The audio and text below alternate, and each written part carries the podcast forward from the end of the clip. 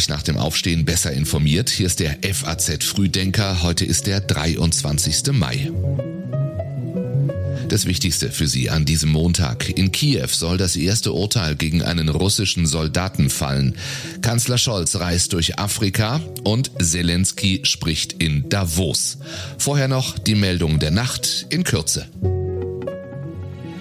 Die neue DGB-Chefin will einen Rechtsanspruch auf Homeoffice, das sagt Jasmin Fahimi in einem Zeitungsinterview. Machtwechsel in Australien. Noch sind gar nicht alle Stimmen ausgezählt, doch der Labour-Chef Albanese kann schon die Amtsgeschäfte als neuer Premierminister übernehmen. In Teheran ist ein ranghohes Mitglied der Revolutionsgarden auf offener Straße vor seinem Haus erschossen worden. Iran vermutet offenbar Israel hinter der Tat und will auch schon Verdächtige verhaftet haben. Und durch den Krieg in der Ukraine und andere tödliche Konflikte ist die Zahl der durch Gewalt vertriebenen Menschen weltweit auf mehr als 100 Millionen gestiegen, so viele wie nie, seit das UN-Flüchtlingshilfswerk UNHCR diese Zahlen aufzeichnet. Die Texte heute hat Rebecca Buchsein geschrieben. Ich bin Jan Malte Andresen und jetzt lassen Sie uns gemeinsam diese neue Woche beginnen.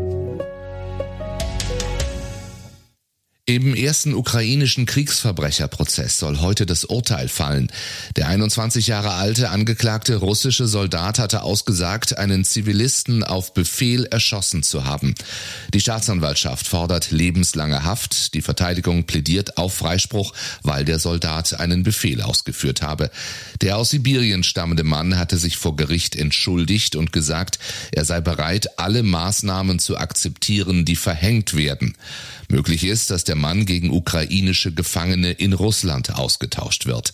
Und apropos Gefangenenaustausch, nach dem Fall der Hafenstadt Mariupol prüft Russland den Austausch von gefangen genommenen Kämpfern des ukrainischen Azov-Regiments gegen den Geschäftsmann und Putin vertrauten Viktor Medvedchuk. Der ukrainische Politiker, Unternehmer und Multimillionär war wegen Hochverrats angeklagt und unter Hausarrest gestellt worden.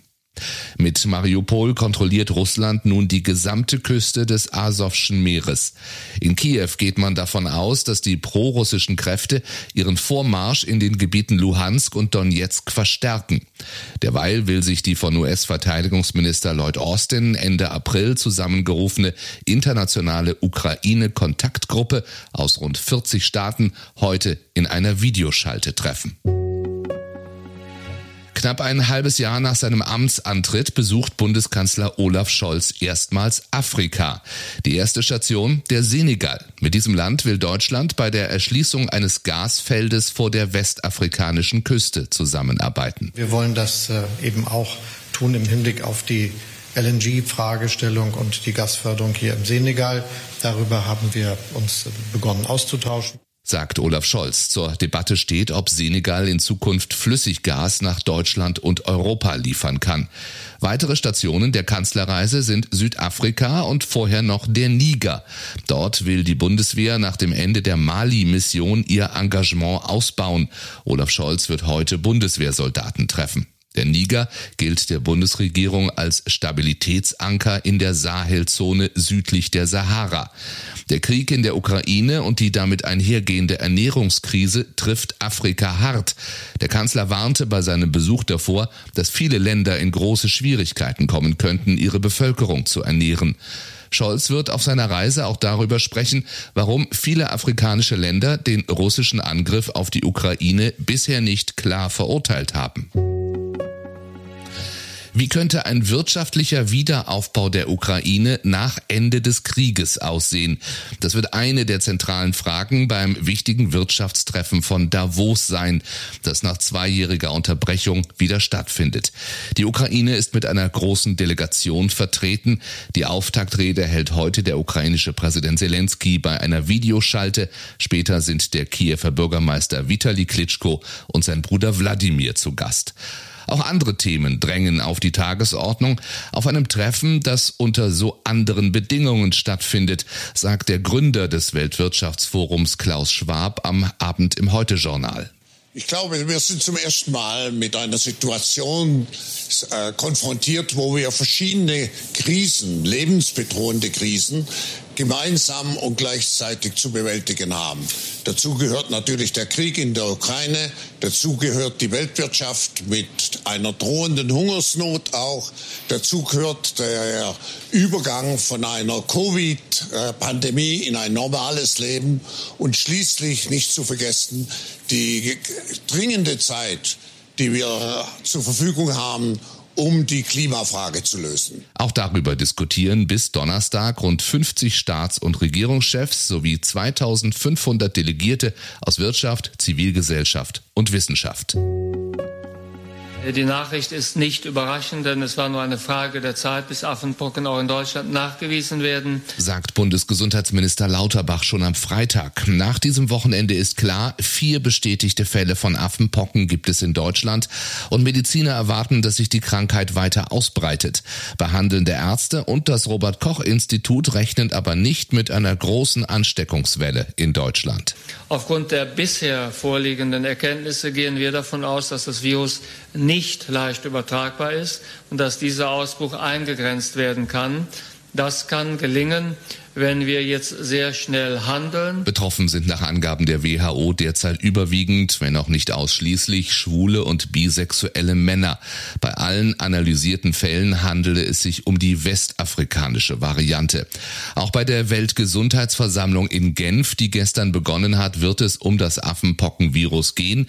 Die Teilnehmer aus 194 Staaten werden zudem über die gerechtere Verteilung von Impfstoffen debattieren.